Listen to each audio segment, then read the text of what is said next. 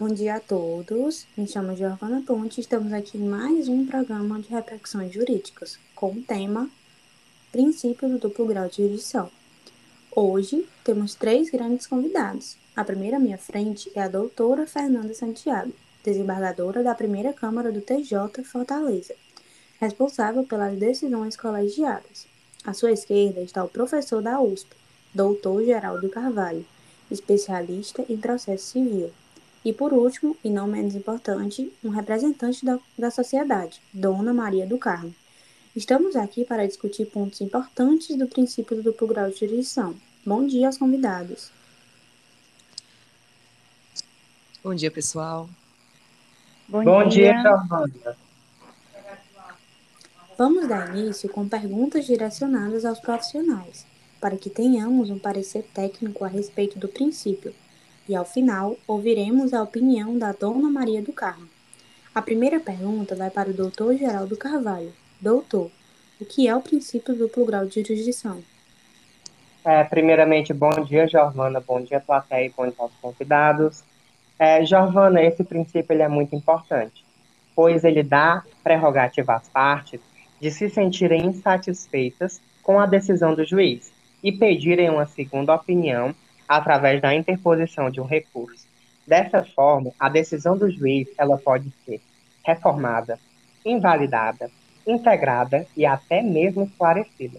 Ou seja, esse princípio dá direito à parte de se sentir insatisfeita, de se sentir lesada, pedindo uma segunda opinião que vai ser realizada, que será realizada em órgão colegiado e muitas dessas decisões serão julgadas pela nossa desembargadora Fernanda Santiago, que está aqui conosco hoje. Perfeito, doutor. Agora que já entendemos o conceito do princípio, vou direcionar minha pergunta para a doutora Fernanda. Doutora, existe previsão legal expressa na Constituição Federal acerca desse princípio?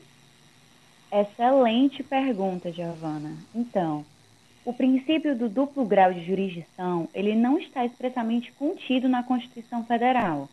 Porém, no artigo 5º, inciso 55, que diz que aos litigantes em processo judicial ou administrativo e aos acusados em geral são assegurados o contraditório e ampla defesa, com os meios e recursos a ela inerentes. Ou seja, fica implícito a existência, sobretudo, pelo recurso, como o doutor Geraldo bem falou, que é o meio que a parte tem de pedir uma segunda opinião sobre o caso concreto. Além disso, no decorrer da Constituição, existem outros artigos que eles tratam de forma indireta sobre o tema, como o artigo 92, o artigo 102, enfim. Interessante.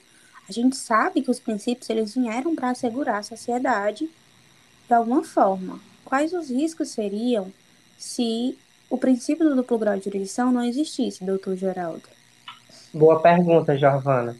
O princípio do duplo grau de jurisdição, como eu já havia dito, ele é muito importante.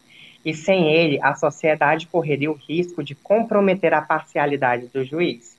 Parcialidade esta que é imprescindível em um processo judicial, tendo em vista que é um dos direitos mais importantes do réu. Pelo simples fato que o magistrado ele escutaria apenas uma das partes tendo o risco de haver erros na decisão.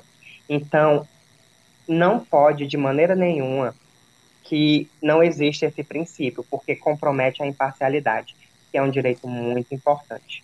Então, o princípio do duplo grau, ele existe e ele está positivado no nosso ordenamento jurídico pela Constituição Federal e ele deve permanecer para que assim a gente consiga ter a parcialidade do juiz positivada.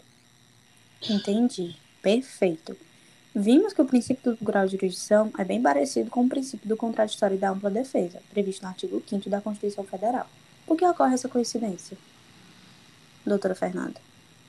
Então, Giovana, é certo afirmar que o princípio do contraditório ele é parecido com o do duplo grau. Isso porque um decorre do outro. Ambos eles servem como forma de fiscalização e isonomia entre as partes.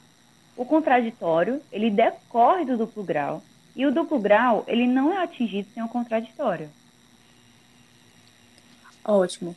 Obrigado pelas contribuições, doutores. Agora que as dúvidas solucionadas e sabemos muito a respeito do tema, gostaria de saber qual a sua opinião sobre o princípio, Dona Maria do Carmo. Bom, Giovana, pelo que foi falado pelos doutores, eu acredito na importância do princípio quanto a possíveis erros que possam ocorrer nas decisões, já que o juiz, por ser um ser humano, ele está sujeito a falhas, mas também na possibilidade do indivíduo ter a quem buscar nessas situações, bem como no caso simples de uma insatisfação com o que foi decidido. Além disso, dá margem para avaliação de um outro profissional de instância superior, garantindo mais segurança na hora do parecer. Muito bom. Que bom que ajudamos a esclarecer as dúvidas. Chegamos ao fim do nosso programa. Obrigado a todos pela atenção e voltamos na próxima quarta-feira, no mesmo horário. Tenham um bom dia. Bom dia. Bom dia.